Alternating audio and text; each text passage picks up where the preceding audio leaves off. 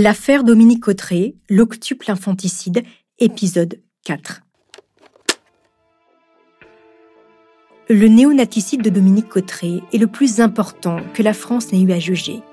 Il n'existe pas non plus de cas similaires en Europe. En 2015, Dominique a été condamné à 9 ans de prison pour l'assassinat de 8 nourrissons après avoir caché ses grossesses à tout le monde, y compris à son mari et à ses deux filles. Pour sa défense, elle expliquait avoir été violée par son père avant de se rétracter pendant son procès aux assises de Douai. Après deux ans de détention préventive et trois ans de prison, elle a été libérée en 2018. Mais Dominique Autré a-t-elle tout dit? C'est une histoire qui soulève de nombreuses questions auxquelles le procès n'a pas réussi à répondre entièrement. Pour approfondir cette affaire, je suis avec Éric Vaillant, procureur de la République à Grenoble.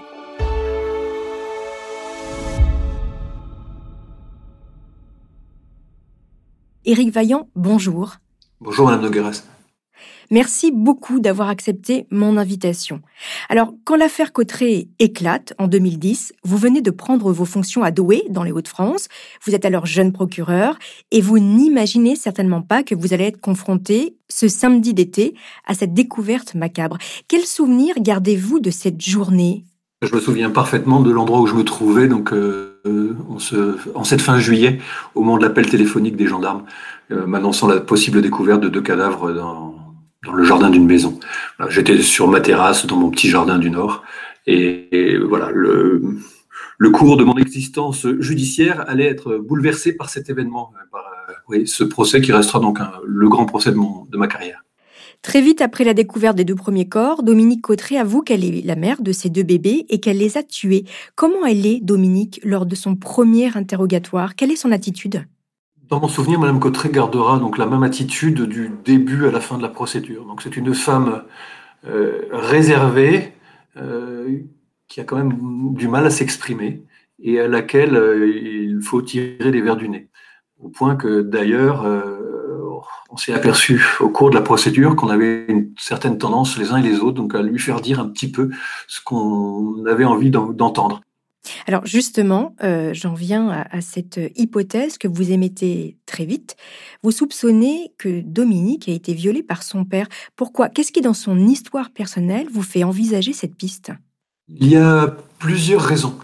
Euh, la première raison, c'est que dans la famille, il y a quelques oui, membres de la famille qui disent qu'il y avait un secret de famille. Donc déjà, ça nous, met la puce à l'oreille sur cette hypothèse. Et puis l'autre raison, je pense la, plus grande, la plus importante, c'est que face à, une telle situation donc de huit infanticides, hein, c'est quand même le plus gros infanticide jamais euh, révélé euh, dans les archives judiciaires connues en France et peut-être même dans le monde, même s'il y a sans doute eu donc des infanticides aussi importants donc, euh, dans l'histoire de l'humanité, mais des, infanticides aussi nombreux et aussi répertoriés, je crois que c'est le, le, seul. Et du coup, on, se dit, mais c'est tellement énorme, c'est tellement hors norme qu'il doit bien y avoir une explication comment une femme peut en arriver à tuer à huit reprises euh, ses bébés. Et l'explication d'une perturbation psychologique liée à des viols et agressions sexuelles ben, nous vient donc euh, à l'esprit aux uns et aux autres, aux enquêteurs, à, moi-même et, même aux avocats de la défense. Voilà. Et on se dit, il faut qu'on creuse cette piste. Et c'est ainsi qu'au cours de l'interrogatoire, enfin des interrogatoires devant le juge d'instruction, à plusieurs reprises, le maître Berton notamment, ou moi-même, comme le juge d'instruction bien sûr, nous posons euh, régulièrement cette question n'avez-vous pas été violé par votre père? Et un jour, euh, Mme Cotteret va dire oui, oui, vous avez raison, c'est bien ce qui est arrivé. Hum. Donc en fait, elle, elle réagit en fait à l'insistance de vos questions. Oui, et ça, on s'en est pas aperçu tout de suite. Je ne m'en suis pas aperçu tout de suite, et d'ailleurs, ça resterait une grande leçon hein, donc de, euh, pour le reste de ma carrière. voilà, je m'en suis pas aperçu tout de suite, mais j'ai quand même eu le doute au moment du, de, préparer, de repréparer le dossier avant la, session d'assises. Et j'ai eu ce doute aussi parce que j'ai préparé ce dossier avec une collègue qui n'avait pas suivi le dossier, l'affaire depuis son début. Et quand elle a relu complètement le dossier avec un regard totalement neuf, elle m'a dit il y a quelque chose qui cloche. Ça, ne tient pas cette histoire d'inceste. Et là, on s'est réinterrogé euh, tous les deux et on s'est dit oui, en effet, il y a un doute. Euh, on lui fait dire ce qu'on veut, et peut-être qu'on a tellement voulu une explication de ces huit infanticides qu'on l'a poussé à dire qu'elle avait été violée alors que ce n'était pas le cas. Alors, il y a le viol, c'est une chose, inventé certainement, enfin inventé c'est sûr, mais il y a aussi dans le passé de cette femme, son enfance, sa jeunesse, peut-être un mot sur sa mère, Louise, cette mère autoritaire qui considère un peu sa fille comme un objet. Est-ce que c'est l'analyse que vous avez partagée? Oui, alors je, suis peut-être moins entré dans ces arcanes-là, c'est toujours un petit peu compliqué. Oui, j'ai le souvenir que les experts nous disaient que voilà, c'était une enfant qui avait été...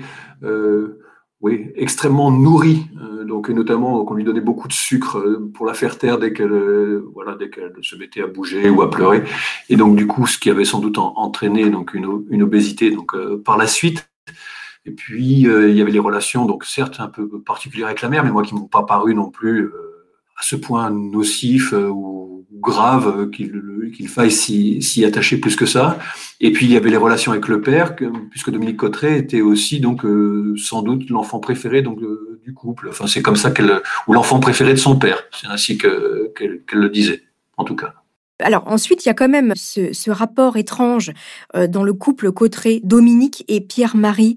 Pourquoi elle ne dit rien à son mari? Est-ce qu'on a une explication là-dessus? Sur ses grossesses, qu'elle tait? Oui, j'ai l'impression déjà que c'est un couple dans lequel on ne parle pas beaucoup. Euh, et en tout cas, on ne parle pas beaucoup de sentiments. On peut parler sans le doute de, choses très factuelles, mais on exprime peu ses sentiments.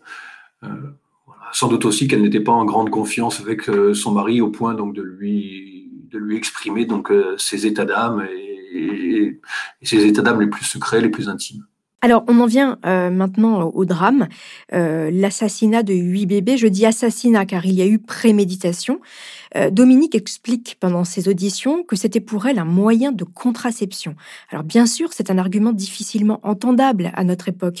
Que lui répondez-vous quand elle évoque cela au moment des, auditions? Écoutez, moi je partage son analyse. C'est que ce sont des, des assassinats pour éviter donc d'avoir des bébés, clairement. Et c'est en, cela que j'estimais pour ma part qu'il n'y avait pas donc de déni de grossesse. Alors, euh, je suis peut-être un peu moins formel aujourd'hui, comme je l'étais au moment du procès, c'est-à-dire que on n'a pas pu parler donc avec euh, l'affaire Cotteret donc de déni de grossesse totale. Euh, il y a de déni de grossesse totale, si j'ai bien compris ce que les spécialistes entendent par déni de grossesse, quand la femme donc ne se rend pas compte physiquement qu'elle est enceinte d'une part, et d'autre part quand elle du coup ne ressent aucun affect ou n'investit pas la, sa grossesse. Et là, en l'occurrence, Dominique Cotteret, elle se rendait parfaitement compte donc mm. elle était enceinte, mais en tout cas intellectuellement, elle n'avait aucun investissement envers le bébé et émotionnellement euh, pas plus. Voilà, c'est pour ça qu'on peut parler peut-être de déni de grossesse partielle la concernant. Alors, il y a cette problématique qui arrive très tôt, c'est la prescription des crimes, puisqu'à l'époque, elle est de 10 ans en la matière. Mais vous, Éric Vaillant, vous allez vous battre pour faire évoluer le droit. Racontez-nous ce qui s'est passé.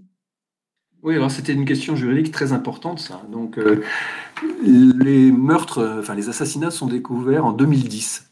Et les analyses qui sont effectuées donc, euh, sur les bébés, les, analyses euh, biologiques, permettent d'établir que sept des bébés sont nés avant les années 2000, avant l'année 2000, et que le huitième est né en 2000 à une, une date plus ou moins, euh, plus ou moins déterminée.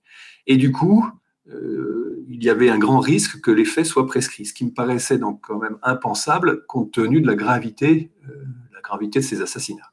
Et donc, nous avons cherché donc à, faire modifier le droit en disant que finalement, le point de départ de la prescription, c'était pas le meurtre ou l'assassinat en l'occurrence, mais c'était le moment où le procureur pouvait être en mesure de mener une enquête.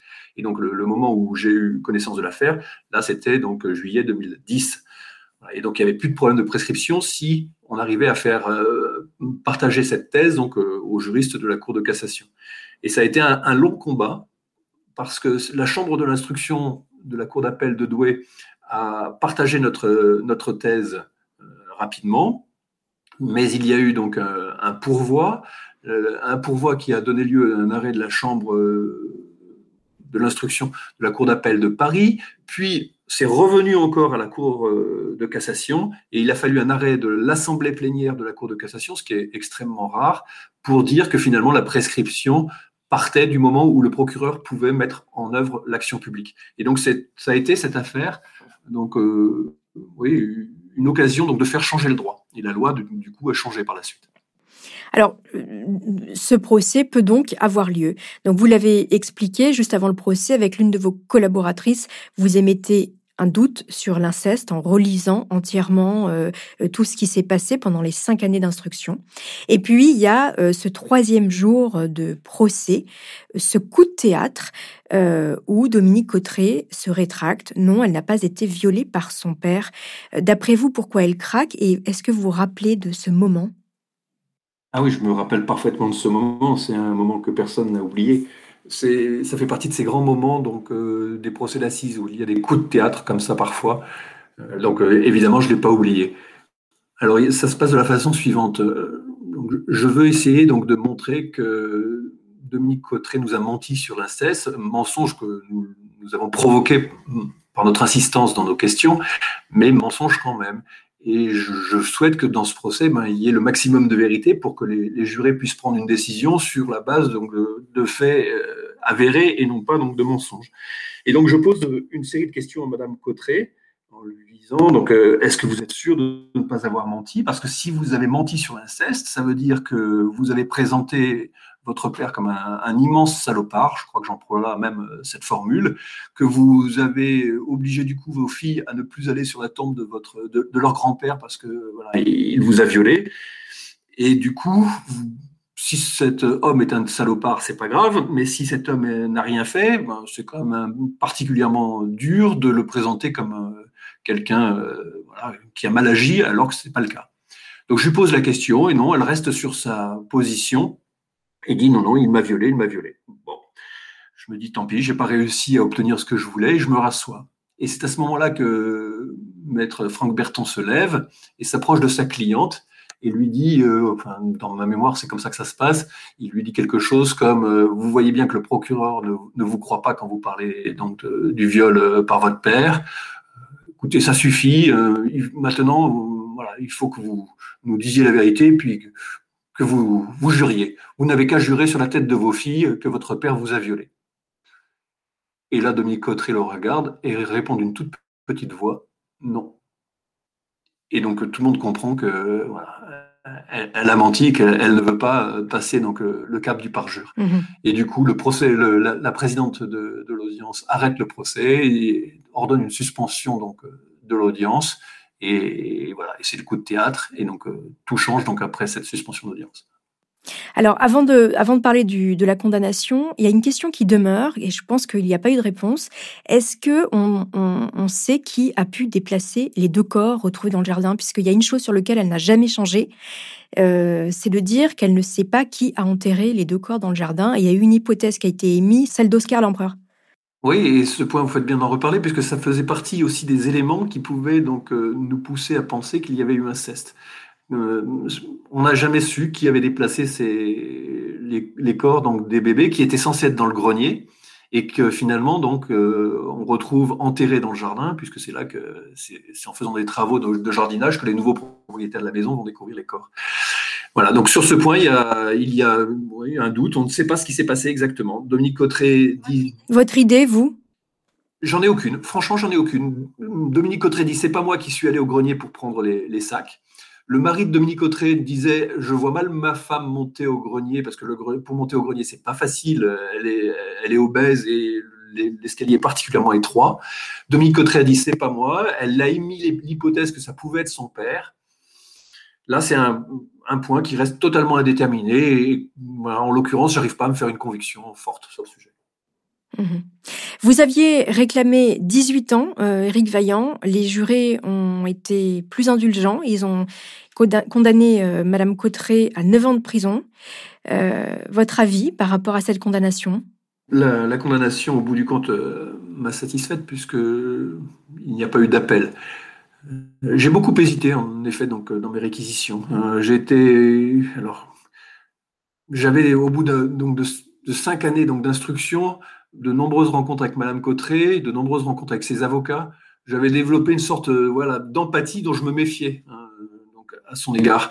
Et je voulais pas être voilà, trop dans l'empathie et je voulais aussi qu'on on donne sa juste place donc à la gravité des actes commis. On parlait donc de, de 8 assassinats donc de, cinq, de cinq petites filles, de trois petits garçons, donc, dont j'ai d'ailleurs. À qui vous avez donné des noms oui, dont, j'ai d'ailleurs euh, fait le nécessaire pour qu'ils puissent euh, être, euh, avoir une identité, un état civil, comme de vraies personnes. Donc, c'est des êtres humains qui ont été tués, qui ont été assassinés consciemment, puisque savait qu'elle était enceinte, elle, organisait, donc en préparant donc en amont donc des sacs, en préparant des serviettes, elle, préparait ses, ses, accouchements et elle préparait donc les assassinats. Je trouvais que c'était des faits d'une telle gravité qu'une peine de 18 ans donc, euh, était une peine qu'on pouvait considérer comme juste. Les jurés en ont décidé autrement et je n'ai pas fait appel de la décision. Pourquoi vous parlez d'empathie vis-à-vis d'elle? Quand on est confronté à une telle affaire, je vous l'ai dit en, commençant, c'est une affaire particulièrement marquante de, ma carrière et peut-être la plus marquante, en tout cas c'est celle qui a eu le plus de, comment dire, de, de retours médiatiques et donc, c'est une affaire sur, avec laquelle j'ai vécu pendant cinq ans.